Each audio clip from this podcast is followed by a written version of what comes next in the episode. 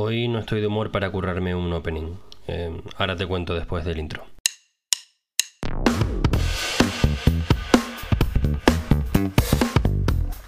Hola de nuevo y welcome a Busca Lifers. ¿Te gustaría saber cómo se busca la life gente como tú en otros países y en otras profesiones? Estás en el sitio correcto. Me llamo Alejandro Gómez y en este podcast entrevisto a personas que viven en distintos países para que nos cuenten de su vida en el extranjero y acerca de su industria. Antes de empezar con el programa de hoy, me gustaría hablarte de una cosa muy seria que no tiene nada que ver con la temática del día, pero es relevante si estás por ahí en cualquier lugar del mundo. Te explico, yo vengo de una isla muy pequeña, Tenerife. Aquí somos pocos y es común conocer a casi todos los de tu generación. Pues bien, a una chica cercana a mi círculo de amistades le han secuestrado a sus hijas. Resulta que el padre de las niñas ha decidido llevárselas y desaparecer. Lo último que se sabe es que este señor dejó un barco a la deriva y ninguno de los tres estaba dentro. Ahora que soy padre primerizo, no hace falta que te explique lo que esto me hace sentir. Lo que sí que te digo es que me niego a aceptar que en los tiempos que corren, con las redes sociales activas en todas partes, que estas niñas eh, estén separadas de su madre y vea tenga que estar un minuto más sin saber dónde están sus hijas de 1 y 6 años, ya he subido en las historias de Instagram y seguiré subiendo vídeos de las niñas para que sepas a quién buscar. También hay fotos de, con quién contactar si las encuentras. El favor que te pido es que abras los ojos, mm, mires los vídeos dos o tres veces, que memorices las caras y presta atención cuando salgas a la calle, estés donde estés. Estas niñas necesitan a su madre. Y ahora volviendo con Buscalifers, hoy vamos a conectar con Zurich, Suiza, donde Sara nos cuenta cómo le va tras varios años saltando de país en país. Dentro entrevista.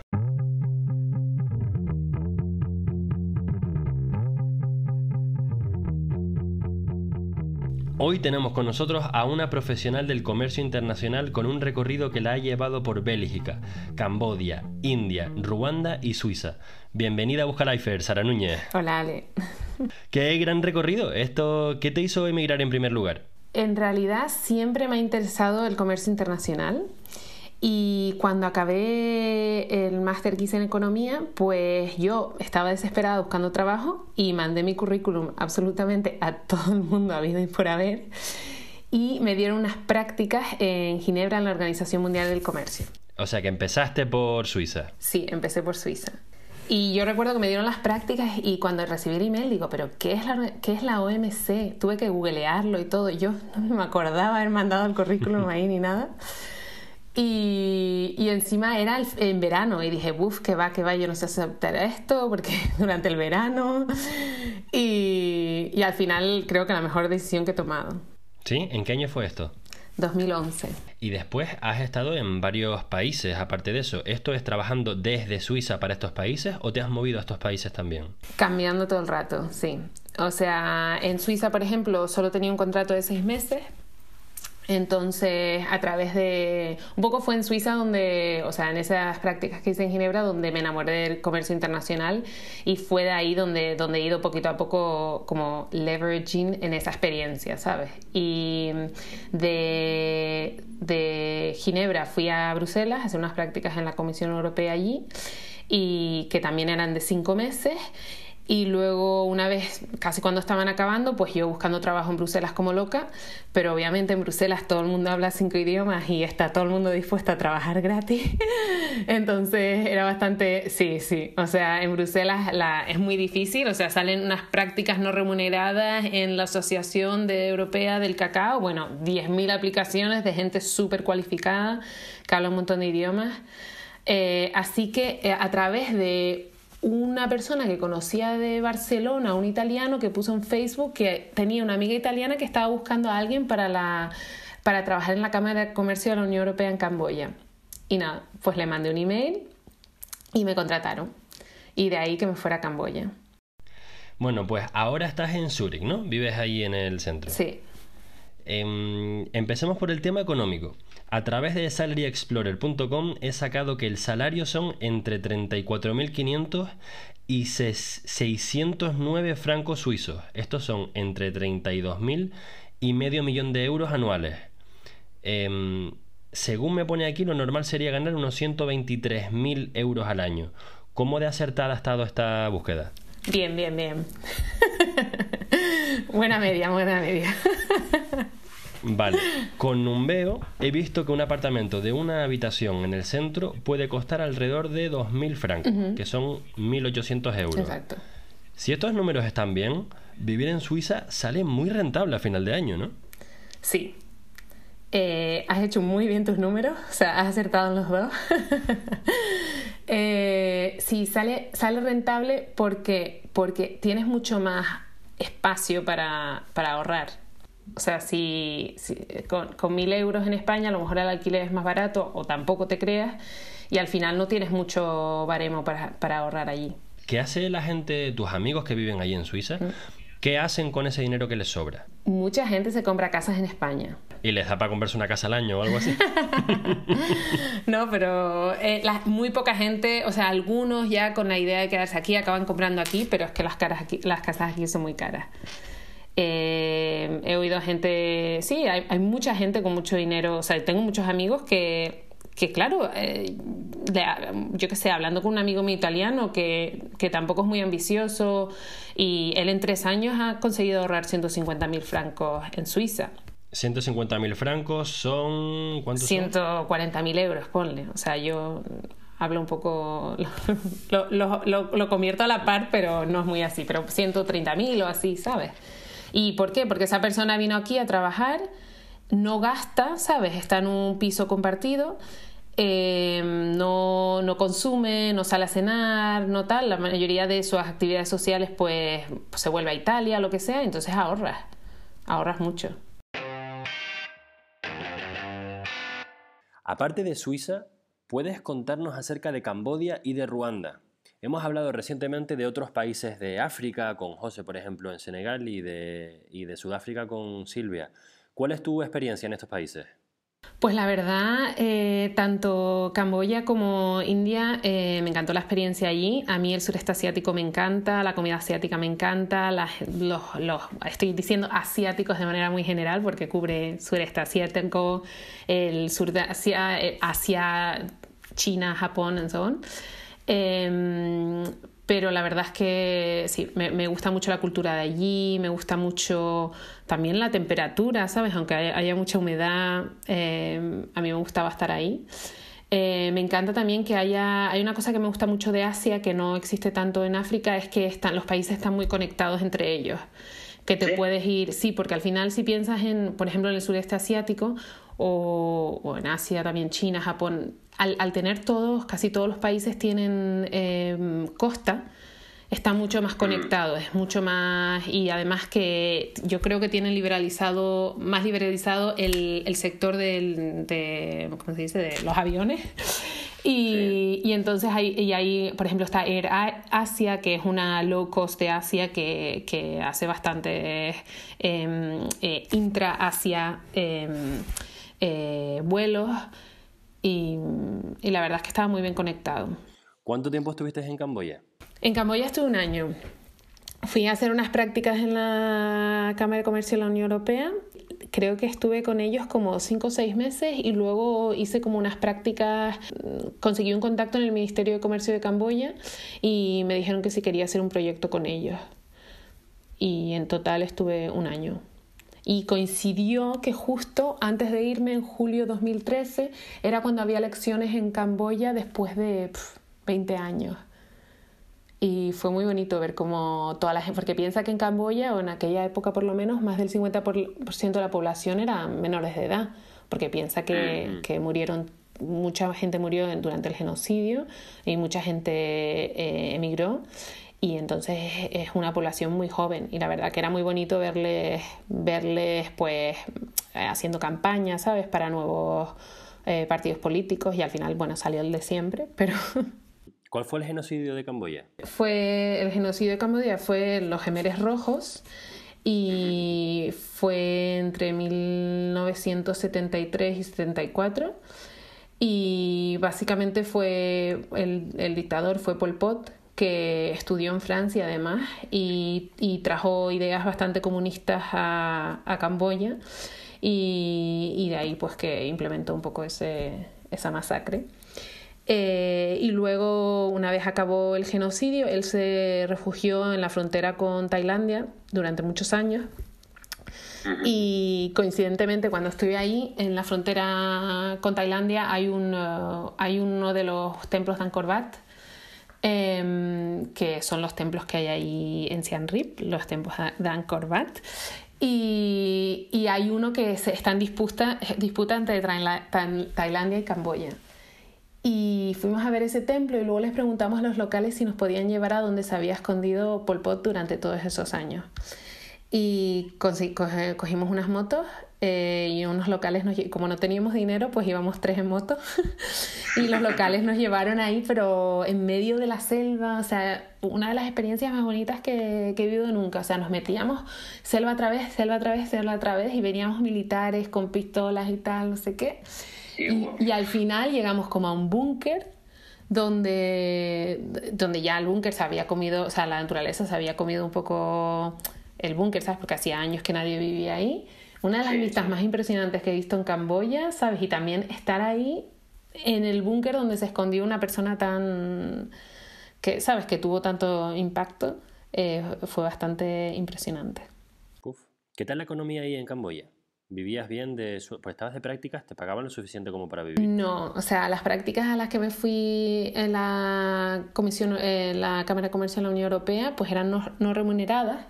Y luego el programa que, el, el, proyecto este que hice con el Ministerio de Comercio, pues te diré que em, uno de los que trabajaba ahí de consultor al final del proyecto me dio mil dólares en un, en un sobre blanco. No tengo ni idea de dónde salió ese dinero. Ni preguntaste, ¿no? ¿Qué te costaba a ti vivir ahí al mes? Pues yo empecé en un, en un, en un piso compartido de extranjeros, o sea, de, de internacionales, de expats. Eh, pagaba en una habitación bastante cutrilla 70 dólares al mes. Y luego pasé a, me pasé a otra un poquito mejor y pagaba 200 dólares al mes, creo. ¿Y qué tal Ruanda? Ruanda muy bien, es todo lo contrario al sureste asiático. Ruanda es muy limpia, muy organizada. Eh, piensa que el genocidio que hubo en Ruanda es, o sea, fue 20 años más tarde que el de Camboya, así que mucho más presente en la sociedad. Esto fue un racismo brutal que había entre... Mm, em, ¿Cuál es la diferencia? Porque realmente no se diferenciaban tanto, ¿no? Fueron los, los, corrígeme si me equivoco, pero fueron los belgas los que diferenciaron entre una raza y otra. A partir de ahora tú eres el equipo blanco y tú eres el equipo azul, ¿no? Bueno, había, hay, hay algunas diferencias, este, pues son de, tribus distintas y tienen, pues los tutsis supuestamente son, y yo por lo menos lo noto, no lo sé, son como más altos, más largos, ¿sabes? Pero, pero no, no tiene por qué haber esa diferencia entre ellos eran vecinos, convivían, ¿sabes? Estaban, aunque no se solían mezclar mucho entre ellos en cuanto a la hora de formar una familia, por ejemplo. ¿Pero había una clase más alta que la otra? No necesariamente. Vale, porque según la película, que aquí estoy yo aprendiendo historias de películas, había como una, mm, una clase más alta que la otra y fue esto triggered, em, empezado por un programa de radio que, que, empezó a enemistar a los pobres en contra de los ricos y fueron aquellos los que los, que los masacraron. sí, al final los tutsis eran una minoría y eran a lo mejor más educados, es verdad, ¿sabes? Tenían otro, otro, otro ¿cómo se llama? Otro background. Pero no, mm. pero no sé, yo no, lo, yo no veo esa diferencia tan clara, la verdad. Al final los Hutus eran mucho más y sí eran más bien los, los, los del campo, ¿sabes? Los que trabajaban en el campo y, y tal, pero no diría que todos los Tutsis venían de, de una clase más alta. ¿Cuánto tiempo estuviste en Ruanda? Dos años. Eh, era un trabajo. Em, en, estuve primero en India, donde me dieron un contrato, también tenía un trabajo, pero luego me surgieron esto, esta oportunidad de estar en, en Ruanda con un contrato de dos años y me las pagaba. ¿Estuviste también en India? Sí, en medio estuve en India, sí. sí. ¿Cuánto tiempo estuviste en India?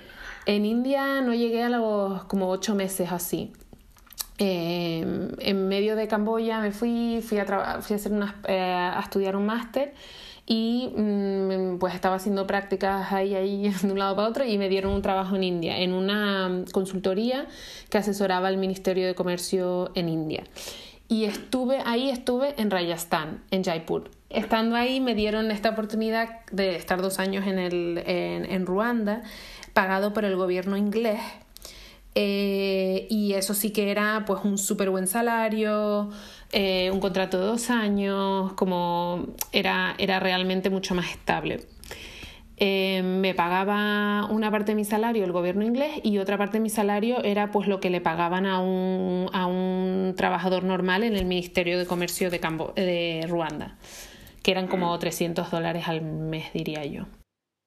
¿Y qué era lo que hacías ahí en Ruanda? Pues en Ruanda estaba en el, eh, o sea, trabajaba eh, en el gabinete del ministro de Comercio, por simplificar las cosas, y asesoraba al ministro de Comercio en cosas. Pues, por ejemplo, eh, oye, mm, han votado Brexit, ¿cómo afecta Brexit a Ruanda? O em, va a salir Trump elegido en las elecciones de Estados Unidos, ¿cómo afectaría eso a Ruanda, al comercio, a nuestra situación política y tal? O me voy a reunir con el embajador de, Estados Unidos aquí, mm, por favor escríbeme cosas que le puedo decir, ¿sabes? O, o, si tú también, por ejemplo, escribir, ¿cómo se dice esto? Discurso, ¿sabes? En plan, tengo que hacer esta presentación, escríbeme el discurso, ¿sabes? Qué bien, entonces India, estuviste ocho meses en India. A mí lo que más me fascina de este país es la, la división por castas. ¿Estuviste, las notaste, las viste? Increíble, increíble. Yo eh, teníamos en, la, en mi casa una chica que, pues, que nos venía a limpiar una vez cada, no sé, ni lo recuerdo. Em, y teníamos otra que venía a limpiarnos el, el baño, porque la que nos limpiaba la casa era de una casta suficientemente alta como para no tener que limpiar baños, ¿entiendes? ¿Cuántas castas eran? ¿Seis? No, no, no sé, no sé, no sé, de cabeza no sé, pero sí hay muchas. Pues para quien no lo sepa, son castas en las que, o sea, como cinco o seis, creo, y cada una pues eh, tiene poder sobre la otra, ¿no? Es una clase más alta y entre ellos no se mezclan. De hecho, una de las Buscalifers, no sé si era Arancha, creo que fue Arancha, que ella con el millón de euros del final del episodio, em, lo que haría sería ir a, a educar a los intocables. Pues este episodio me lo perdí porque no recuerdo esto. A ver si esto fue una conversación post-episodio. ¿Qué hacías en India? Pues en India trabajaba para esta consultoría que asesoraba al gobierno, al Ministerio de Comercio indio. Entonces nosotros conseguíamos proyectos financiados por el Banco Mundial o Naciones Unidas o cualquier institución internacional o gobierno. Em, y luego teníamos que, que, hacer pues la investigación y ver qué impacto tenía en India y eran todos proyectos de comercio. ¿Viajaste a, otro, a otras ciudades o, con ocho meses no te dio tiempo? Sí, yo todos los fines de semana, el viernes a las 5 de la tarde cogía un tren a donde fuera y a lo mejor llegaba el sábado a las 11 de la mañana, ¿sabes? Hacía en plan 12 horas o, o 15 horas de, de tren y luego llegaba el sábado por la mañana a algún lugar lo visitaba y luego me cogía el último tren del domingo por la noche y llegaba a las 5 de la mañana a donde estaba viviendo, iba, me duchaba y iba a trabajar. Y, fui a millones de sitios. A ver, yo ya había visitado India antes eh, y esa zona me la conocía, pero, pero fui, a, fui, fui a muchísimos sitios. Fui a, ¿cómo se llama este? El templo de los Sikhs, que es un templo dorado, es un, sitio de, peregrinaje, eso me, pareció muy bonito. Hablemos un poco de la calidad de vida laboral en Suiza. ¿Cómo está la situación laboral para la mujer en cuanto a brecha salarial y capacidad de ascenso? Suiza es eh, uno de los países que estructuralmente son, tienen mayor desigualdad de género en el que yo he vivido nunca. ¿Ah, sí? Sí. Eh, cuando digo estructuralmente me refiero a, leyes, regulaciones, estructuras, eh, impuestos. No estoy súper puesta, pero eh, por ejemplo en esta, en, hay un cantón en el último cantón en Suiza en el que permitió eh, a las mujeres votar fue en 1991, o sea hasta 1991. ¿Qué es un cantón? O sea, una provincia como una zona de, de Suiza. Em, hasta en 1991, o sea, antes no se mujeres no podían votar ahí. o sea, fue el último cantón que permitió a mujeres votar. O sea, tú tienes ahora mismo em, una situación en la que ves, se ve claro que compañeros tuyos que a lo mejor hacen el mismo trabajo en tu gremio ganan más que tú. Eh, a ver, trabajo en una empresa muy joven y muy moderna, así que no lo veo así, pero sí es verdad que, que siento más en la sociedad, ¿sabes? Las mujeres diciendo, no, yo no trabajo a tiempo completo porque voy a tener hijos, por ejemplo. Y entonces hay esa idea de que la mujer gana menos. Eh, eh, las guarderías cuestan 2.500 euros al mes, ponle. Entonces, si tienes dos hijos al final y haces tus cálculos y dices, ¿por qué trabajo, yo qué sé, a tiempo completo? Eh, de lunes a viernes y trabajando lunes, martes y miércoles y luego quedándome con los niños jueves y viernes me sale más a cuenta que llevarlos a la guardería. Claro. Por interés personal, me gustaría saber eh, acerca de la baja por maternidad y paternidad. ¿Tú tienes idea de cómo funciona esto por ahí? Eh, sí, la verdad es que no me sé, no sé cuánto es la baja para, para mujeres, pues lo típico, no sé, creo que 16 semanas, ¿eso tiene sentido? 16 semanas son cuántos 4 meses? 4 por 4, 16, eh, sí, 4 meses. Eh, sí, 16 semanas y para el hombre eran hasta hace poco un día, legalmente. Luego empresas te daban cinco o te daban, em, te daban dos, eh, o sea, te daban cinco, te daban a lo mejor dos semanas, pero por ley era uno. Y ahora han extendido creo que a dos semanas, pero no estoy 100% segura. Em, ahora, eh, ahora mismo estás en Suiza, estás trabajando, te encanta. ¿Cuál es tu plan a medio largo plazo en cuanto a trabajo o emprendimiento? Pues como te dije un poco antes, o sea, eh, me vine a Zurich para sentarme, me gusta mucho, estoy muy contenta, eh, me encanta la vida aquí, me encanta las, eh, ¿cómo se dice? las oportunidades de trabajo que hay, me gusta mucho la montaña y el estilo de vida aquí. Sin embargo, a medida que te vas haciendo mayor y vas pensando en otras prioridades, ya sea familia o familia tuya, propia, y piensas en en, lo que cuestan los niños en Zurich con respecto a lo que costarían, por ejemplo, en Tenerife, pues, pues te lo planteas. Pero no te sabría, no te sabría decir dónde, dónde acabaría. Me encantaría volverme a Asia. Eh, siempre dije que me volvería a Asia tres, cuatro años así. Eh, pero bueno, ahora mismo no tengo ningún plan definido, la verdad.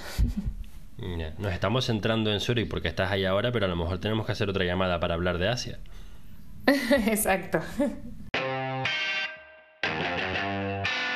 Comercio internacional en una empresa de deporte. Suena muy muy divertido. Pero para los que no somos eso, Sara, ¿qué te dedicas? Ay, Dios mío, no sé contestar a esa pregunta. no, sí la verdad es que... A ver, ¿qué problemas llegan a tu mesa y qué soluciones tienen que salir de tu mesa? Sí, pues por ejemplo, nosotros, o sea, lo llevamos de manera eh, muy global. O sea, no somos, yo, mi equipo no es el que hace la importación y la exportación directamente, ni, ni está ahí poniendo todos los papeles y tal, pero sí que somos los que decimos lo que tiene que haber en cada papel o cómo debería de aplicarse las leyes cuando exportamos a un país, cuando importamos, si hay, por ejemplo, auditorías con algunas eh, autoridades o si, por ejemplo, es mejor mandar los productos por aquí, no por el otro lado, porque, porque sale más barato y así. Entonces trabajo pues desde las fábricas hasta los que hacen el, diseño de, los tenis, porque es nuestro principal producto.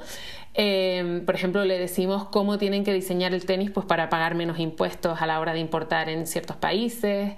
Eh, trabajo también con... ¿Cuál sería un truco para hacer eso? ¿Qué tiene que ver el diseño de, una zapatilla para la importación en un país? Pues por ejemplo, eh, si, el, si el tenis mm, tiene una cuña muy ancha, en algunos países se paga un impuesto mayor que si la cuña es más, más que la suela es más finita, por ejemplo. ¿Hay algún motivo por el cual eso sea así? Depende. Hay veces que la razón es, histórica, ¿sabes? A lo mejor hay alguna empresa en ese país que produce tenis, ponle, y entonces em, eh, ha habido un lobby que ha hecho que diferencien entre, ¿sabes? Que los tenis que se producen en ese país, que son de esa forma, eh, no vengan otros tenis de fuera y, y, destruir, o sea, como que compitan con, con, la, con la producción doméstica, por ejemplo. Eso podría ser una razón pero no siempre hay una razón política detrás. Sino... ¿Cómo se llama tu rol ahora mismo? Eh, Global Trade and Customs Manager. ¿Diriges a gente? Eh, esa es una pregunta porque al final los, los equipos globales de aduanas son muy pequeños. O sea, mandas a todo el mundo, pero, pero nadie reporta directamente a ti. Vale, es un liderazgo en cuanto a ejecución de proyectos o, de, tareas por ejemplo, le dices a, los de la fábrica lo que tienen que hacer, a los de, desarrollo, a los de mm, eh, logística lo que tienen que hacer, pero ellos no reportan directo. O sea, al final estás manejando a mucha gente y tiene mucha gente que hacer lo que tú le estás diciendo, pero no reportan directamente a ti. Y en cuanto al equipo, a ver, la empresa para la que trabajo es una mm, startup, o lo era por lo menos, y el equipo de aduana se creó solo hace un año. Entonces, bueno, por ahora estoy yo sola. Eh, pero afortunadamente me han dado ya la luz verde para contratar a más gente estos meses, así que... qué bien, qué bien. Por fin. Tú tienes... Eh, tu, la persona que, a la que reportas tú directamente vive en Zurich también. Sí. ¿Qué tal te llevas con esta persona? Muy bien, muy bien, muy bien. ¿Sabe español? Eh, no. Entonces puedes decir lo que quieras, ¿no? es suizo, es suizo. Eh, es el, Head of Finance. Vale. ¿Esto significa que un ascenso tuyo podría ir a ser Head of Finance de una empresa? Eh, no, la verdad es que no. No, no, no. Alguien de aduanas no, no acaba creciendo dentro de finanzas, pero sí dentro de operaciones, dentro de logística, em, pues por ejemplo Head of Supply Chain o alguna cosa así. Head of Operations. Um, por ahí más. Tú debes estar familiarizada con el problema que tenemos en Canarias a la hora de importar y exportar cosas, comprar mm. online. ¿Cuándo vas a solucionar tú este problema? Eh, lo soluciono todos los días, te diré, porque nuestra empresa, eh, o sea, tú puedes comprar desde Canarias online eh, nuestros tenis desde nuestra página web. Y todo, bueno, todos los días no, pero es un montón. Sara, tenemos un, pedido a Canarias. Eh, nos están diciendo que, que está bloqueado en, en, aduanas, no sé qué, no sé cuánto. Así que eh, nosotros lo que hacemos en nuestra empresa es que nosotros pagamos ese DUA o lo que sea, lo cubriríamos nosotros. Y yo lo que, lo que le diría a cualquier persona que cuando pide algo online le llega y le hacen pagar el DUA es mandar un email a la empresa y decir, hey, me han hecho pagar 20 euros más, por favor devuélvemelo. ¿Sabes? Porque al final ellos te prometen que te va a llegar hasta tu casa sin ningún coste extra, a no ser que te lo digan con antemano. Llegamos a la recta final, Sara. ¿Estás preparada? Sí. si yo te diera ahora mismo un millón de euros para usarlo como tú quieras, ¿qué harías con él? Em, no haría nada. Al final uno tiene que, que vivir con lo que cobra al mes y o sea, gastarte lo que te ganas, por ejemplo, ganarte la lotería y vivir de eso, gastarte eso, eh, creo que al final no te lleva por buen camino. Sería, conociéndote un poquito ahora, ¿sería justo decirte que lo meterías en tu cartera de inversión?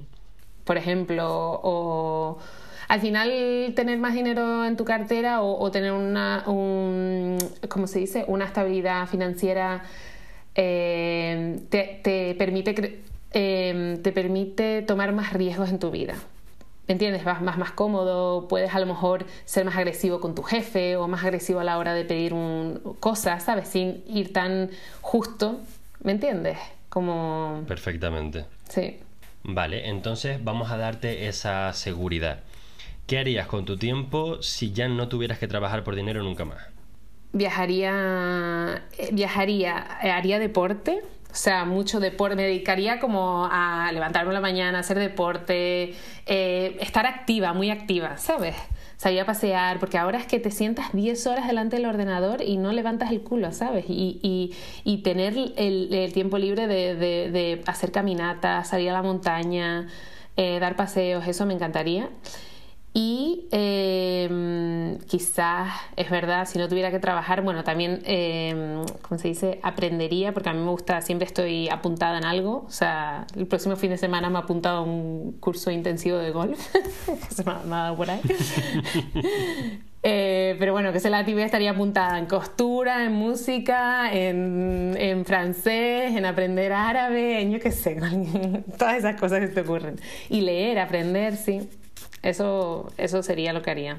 Deporte, trabajo y aprender. Muchas gracias por este ratito, Sara. Ha sido un placer tenerte con nosotros y escuchar tu historia. Gracias, Ale. Y, nada, tú sabes que yo soy la fan número uno desde que empezó el podcast. Así que me, he oído todos los podcasts que han hecho hasta ahora. Así que muy buen trabajo y la verdad es que cada vez eh, gente súper interesante.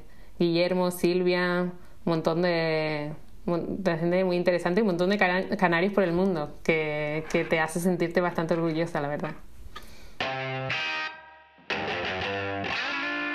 Gracias por escuchar Buscalifers una vez más, el podcast que te conecta con otras partes del mundo.